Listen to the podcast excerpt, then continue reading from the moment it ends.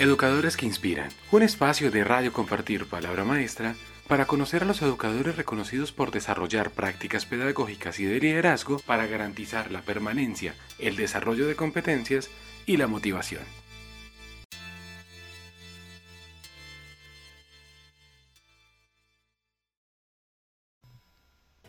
Un cordial saludo a todos. Antes que nada recordarles que nos pueden seguir en nuestras redes sociales, en donde en Facebook nos encuentran como Palabra Maestra y en Twitter como arroba Palabra Maestra. Hoy nuestra entrevista está enfocada en el marco del reconocimiento Educadores que Inspiran. Nuestras dos invitadas de hoy son la psicóloga Eliana Caterín Gamboa, quien es docente de primaria de la institución educativa INEM Jorge Isaacs de Cali. Eliana cuenta con experiencia en psicología clínica, diseño de proyectos educativos y docencia universitaria. Y también nos acompaña la licenciada Lizeth Telles, quien también es docente del grado primero en la misma institución. Lizeth cuenta con experiencia en diseño y ejecución de proyectos educativos y docencia para jóvenes y adultos en ciclos lectivos especiales integrados. Ellas se postularon a este reconocimiento en la categoría de colectivo urbano con la propuesta Reconectados.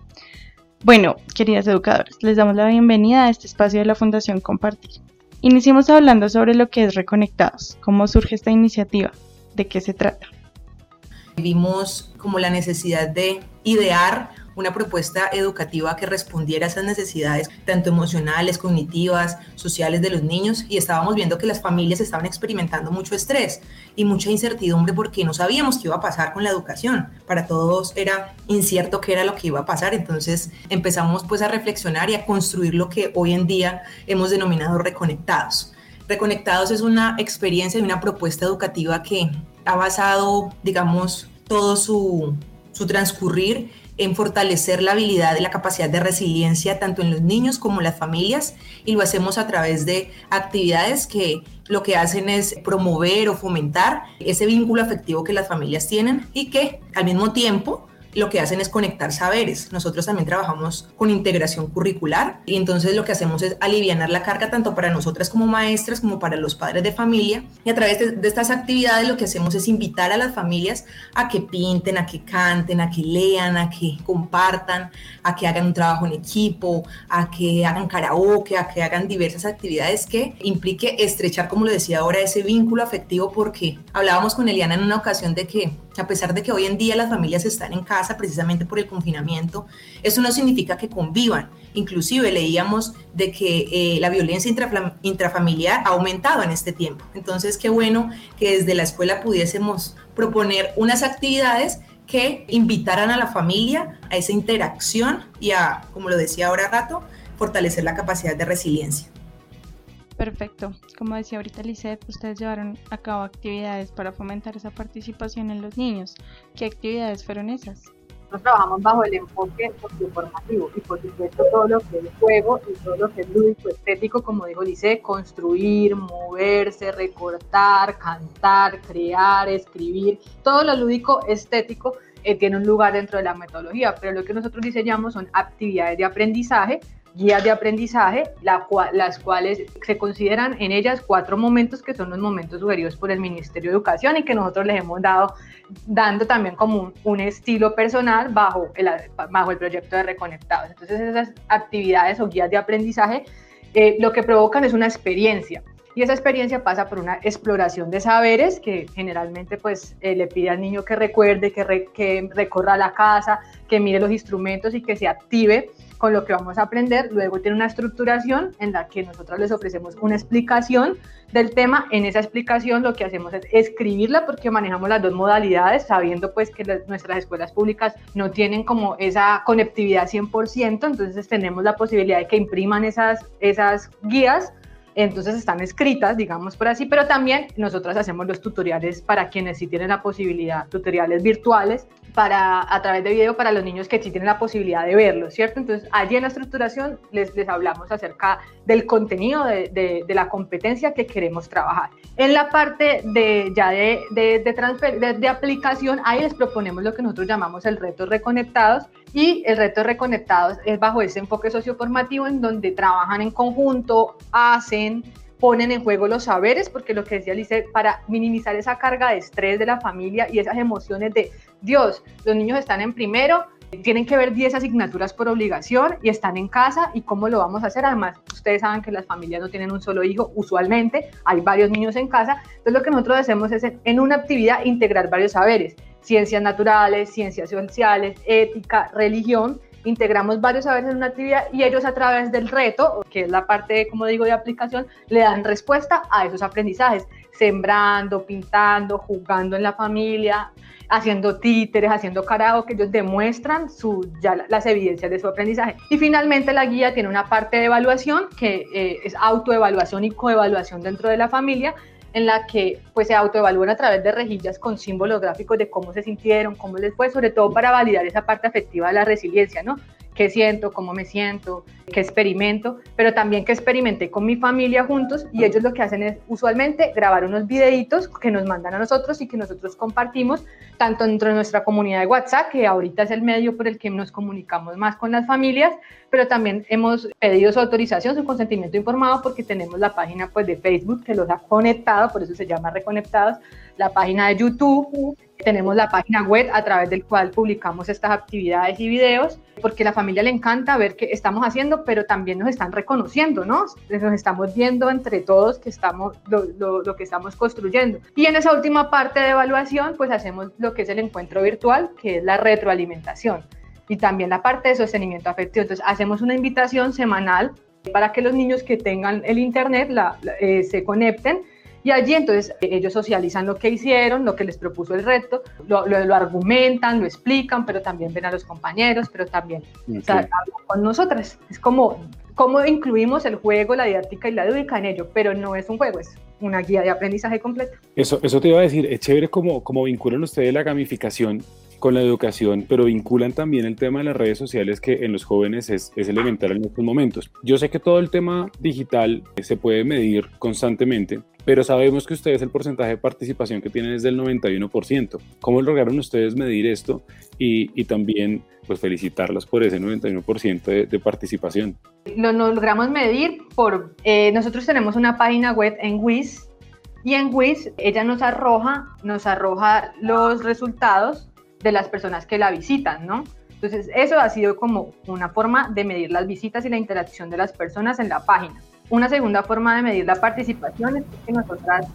eh, las actividades las recopilamos para hacer la evaluación de los niños y el seguimiento del trabajo. Bueno, tenemos, eh, hemos diseñado una rejilla, como lo decía Liana, para hacer pues el seguimiento. Pues nosotras como maestras es nuestro deber hacer un seguimiento y en esta rejilla es de autoría propia eh, lo que hacemos es eh, ir como eh, validando qué niños o qué familias han participado en las actividades y esa rejilla lo que hace es darnos unos porcentajes de participación. nosotros, como decía Eliana, semana tras semana enviamos pues las actividades y con todas las evidencias a través de fotos, videos, etcétera, que los, la familia nos envían, pues alimentamos esta rejilla y ella nos arroja, como les decía, ese porcentaje y así pues también podemos medir a qué tantos niños estamos llegando. Ahora, como decía Liana, pues en la educación pública y en los, tipos de niños que nosotros manejamos, que son niños de estrato socioeconómico 1, la mayoría, no todos tienen acceso a no todos tienen un smartphone para conectarse o un computador, o sea, la mayoría cuentan con un smartphone, pero hay unos pocos que se nos quedan sin, sin, sin este, no tienen pues este recurso para poder acceder. Entonces lo que hacemos es que eh, pues la institución está eh, dándoles a estas familias las guías impresas a manera de cartilla, entonces digamos que así estamos también atendiendo a aquellos niños que no tienen smartphone, que no tienen computador, que no tienen conectividad, pero pues les, les está llegando la guía de esta forma, de manera impresa, y ellos también están desarrollando desarrollando las actividades. Entonces, digamos que así hemos logrado impactar a la gran mayoría de los estudiantes que hacen parte de nuestros grupos. En su página web y en general en toda su propuesta veo que tocan mucho el tema de la resiliencia. ¿Por qué creen ustedes que es tan importante enseñarle esta capacidad a los más pequeños y, como no, a sus familias?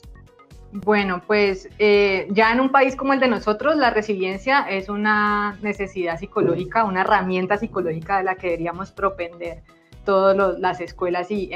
y agentes educativos, pero en este momento es bastante especial. Estamos pasando por una situación anormal que ha hecho que los niños salgan de la escuela, un lugar que es especial también para ellos, en el que juegan, en el que se encuentran, en el que se liberan, en el que algunas veces la escuela es el lugar de afecto el lugar de contención y de socialización, y eso implica, digamos, como un altibajo en el desarrollo psicosocial, cognitivo y afectivo del niño. Entonces recordemos que la resiliencia es la capacidad que tiene, tenemos las personas de sobreponernos a situaciones difíciles. En esa medida, lo que hemos tratado de hacer con los niños es que nuestras actividades tengan habilidades para la resiliencia como es la autonomía, la comunicación, el compartir el vínculo, el afecto, el el ganar independencia, eh, el interactuar, todas esas habilidades, el reconstruir y dar diferentes significados y sentidos a. Esto es lo que tenemos que significar, el haber ido el martes a la escuela y el, el perdón, el viernes a la escuela y el martes no haber vuelto. O sea, cómo significo y resignifico de forma positiva este paso por, por, por, este momento de pandemia y más cuando vuelven a la casa con situaciones también que allá pueden ser difíciles. Hay gente que ha perdido empleo, hay gente que ha estado enferma, hay gente que, que tiene incertidumbre ante la enfermedad que apadece la familia. Yo he tenido niños que han perdido sus abuelos en COVID. Entonces, o incluso cosas lindas como que hayan nacido gente en COVID, niños, sus hermanos en, en, en pandemia, tiempo de COVID. Entonces, es como estas habilidades y estas actividades que proponemos y es que están muy basadas también en la familia porque la familia tiene que entender que ellos son siempre nuestro apoyo, ahora más. Y que parte de eso es que ellos nos acompañan en la construcción en el tejido de ese vínculo afectivo. Si está el vínculo afectivo, si está la seguridad del niño, ellos van a poder sobreponerse a esta situación anormal y cuando lleguen a la escuela, la, resiliencia se va a quedar con ellos definitivamente. O sea, eso no va a ser como que, eh, bueno, se acabó el proyecto, se acabó la pandemia, digámoslo así, y entonces ya, se quedaron sin resiliencia. No, o sea, todo lo que estamos trabajando con las familias y eso lo, hemos podido recibir ahora. O sea, tenemos gente en mi grupo que las mamás mismas están haciendo ahora eh, grupos de juego, grupos de apoyo entre ellas para, ah, bueno, entonces los niños no están yendo al colegio, pero como se levantó pues un poco en septiembre la restricción, entonces en, mi casa reunámonos tres y hagamos la tarea juntos, por ejemplo, o vamos a, hagamos encuentros de juego. Entonces allí mira que está como lo que hemos trabajado, hay que compartir, eh, ser autónomos, comunicarse, validar las emociones, ¿no? Porque no, profe, nosotros en, el, en, el, seguimiento tenemos un seguimiento de actividades, actividad 3, 4, 5, 6, 7, pero siempre le decimos, de hecho nuestras guías dicen al ritmo de la familia, porque no es como me tengo que sentar y tengo que terminar toda la actividad hoy, no, o sea, nosotros tenemos un tiempo y un periodo límite, pero usted váyalo haciendo por pedacitos, como el niño quiera, porque no, la casa no es la escuela, nos está prestando un escenario, pero no es la escuela y los niños, incluso una de las cosas que nos pasa era, no ven a la mamá como la maestra y ellos también eso les ha chocado. Entonces, eh, por eso quisimos que las familias son nuestros, pues con ellos hemos, hemos hecho reuniones, nos hemos, los hemos capacitado, hemos estado trabajando y las familias son eh, los que nos ayudan a generar esa, esas habilidades de resiliencia con los niños. Ok, tú tocas un punto importante y es el papel elemental que juega la familia en la formación de los niños. Fue muy complicado cambiar ese chip porque uno entiende y uno conoce casos cercanos que son que son padres de familia, que uno tienen que responder por las labores de la casa, dos tienen que responder por sus labores de empleo, y adicional tres, eh, se escuchaban muchos casos que decían, no, pero es que los profesores nos dejan mucho trabajo a los niños y eso también nos quita tiempo a nosotros. ¿Cómo hicieron ustedes para, uno, vincular todo el, todo el trabajo educativo con los padres de familia y dos, cambiar la percepción y el chip de, de, pues de los papás para que no se vieran como que esto era una imposición, sino que aparte era, era como una extensión adicional del colegio en casa? Bueno, Andrés, em, fue muy complicado al principio, debo decirlo, fue complicado al principio porque pues nadie sabía qué iba a pasar, ¿no? Nadie sabía qué iba a pasar y entonces eh, pensarnos en, que los padres de familia se convertían en nuestros mejores aliados para poder continuar el proceso educativo era era obligatorio para nosotros como maestros, o sea, teníamos que apoyarnos en ellos. Y más, como lo decía ahora, los niños que nosotros tenemos son niños pequeños, son niños que todavía no son independientes para, digamos, coger la guía y venga, yo leo la guía y voy desarrollando, los niños apenas estaban empezando su proceso de adquisición del código escrito. Entonces, digamos que eso fue pensar en que sí o sí los padres de familia y, y, los cuidadores, porque a veces no siempre se quedan con papá y mamá, sino que se quedan con tío o con la señora que los cuida o etcétera. Entonces, digamos que ellos se convertían en las personas adecuadas para ayudarnos a, a mediar este proceso de aprendizaje. Eh, lo que decía Aliana es muy cierto, lo que nosotros hicimos fue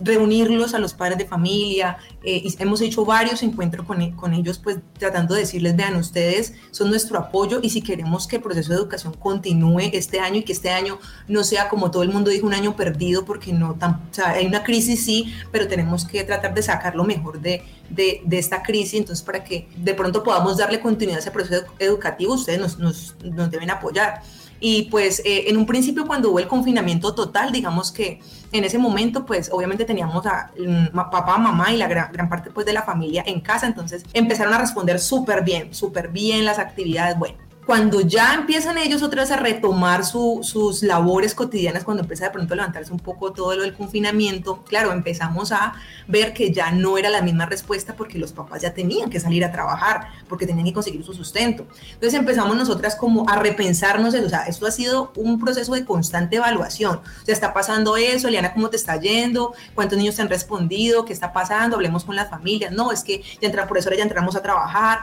profesora, ya estamos dejando el niño con la abuelita, profesora, la abuelita no maneja el celular, o sea, empezaron a presentarse una cantidad de situaciones, entonces empezamos nosotros a flexibilizarnos también. Como decía Eliana ahora, pues tratamos siempre de no enviar una cantidad de, de actividades que enloquezcan a los papás y a los niños, sino una actividad puntual que ellos puedan desarrollar a su tiempo, a su ritmo durante una semana. Empezamos pues a flexibilizarnos para que los papás poco a poco fueran respondiendo y así lo hemos logrado. O sea, ahora, digamos, yo siempre les digo a mis papás, porque entiendo que el fin de semana es el momento que tienen para de pronto dedicarle al desarrollo de las actividades, yo les digo, papitos, si ustedes tienen el fin de semana para hacer la actividad, no hay ningún problema. Usted realice la actividad, inclusive me puede enviar las, las actividades, el desarrollo de las actividades el mismo domingo y yo el lunes que retome pues ya labores, eh, entro a hacer como la retroalimentación. Entonces, pues en este sentido los papás también han, han sentido pues como que de pronto hemos tratado de ser flexibles para poder que ellos puedan cumplir. Otra cosa muy importante es que nosotras nunca los hemos dejado solos, o sea, siempre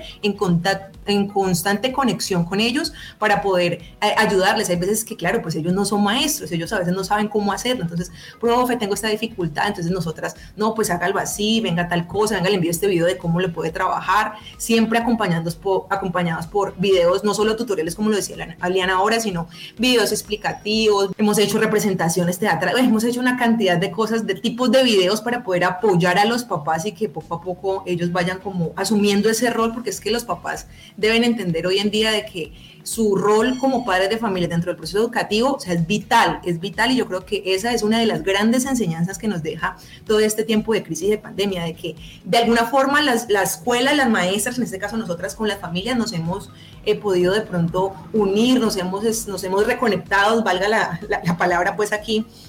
para poder darle continuidad al proceso educativo. Ha sido algo muy lindo, inclusive ya nos informaron Aliana y a mí que vamos a continuar con este mismo grupo el próximo año. Los papás, pues por ejemplo, en mi, grupo cuando lo comuniqué, felices, profe, qué chévere, al fin van a poder verse porque pues el otro año eh, tenemos la concepción de que vamos a alternancia, por fin van a poder verse y de pronto poner en, en, ese escenario todo lo que han hecho este tiempo, todas las actividades. Entonces, eso me pareció muy valioso. Para el vincularnos también es importante decir que hemos hecho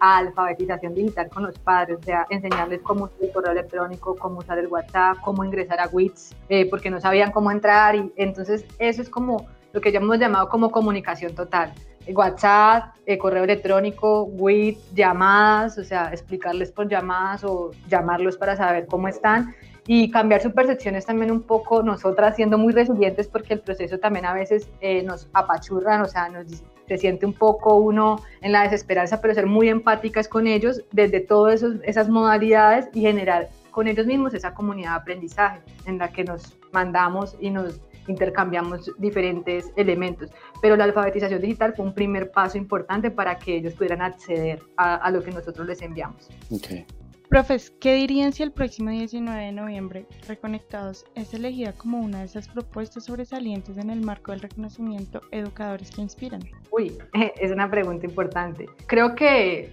de hecho, me lo preguntas y me, me, me pongo nostálgica. Pero creo que lo, lo, que siempre hemos dicho, yo he dicho cuando, cuando tenemos alguna visibilización importante, es gracias a los padres de familia y gracias a mi compañera de trabajo eh, y a mi institución educativa. O sea, sin los padres de familia no funcionaría el proceso porque nosotros no estamos con los niños en, en, las casas. Es a través de ellos que hemos podido generar esas conexiones como de, la frase que construimos de saberes y de afectos que nos ha permitido aprender juntos para y florecer en la, en la, resiliencia. A mi compañera de trabajo, porque Lisette eh, y yo hemos trabajado fuertemente todas las semanas, fuertemente como en todos los campos y todos los frentes y en conjunto y eso es una excepcionalidad en nuestro caso, ¿no? Porque saben ustedes que a veces el trabajo de los maestros es muy individual y la posibilidad de vincularnos y de vincular a otras maestras en este año, porque nuestra propuesta pues fue acogida por nuestra institución y fue apoyada para que la replicáramos con las maestras de primero. Entonces, estar a cargo nosotras de acompañar a las 11 profesoras de, de equipo en todas las sedes para que pensáramos en que integrar es la posibilidad de, avanzar hacia los aprendizajes esenciales y permanecer juntos en este proceso educativo, porque lo que puede pasar es que empecemos a, irnos, que se nos empiecen a ir los niños ante las diferentes situaciones de fuera. Entonces creo que es como gracias a esos tres frentes que hemos podido mantenernos juntos en este año que ha sido tan difícil de, de sobrellevar.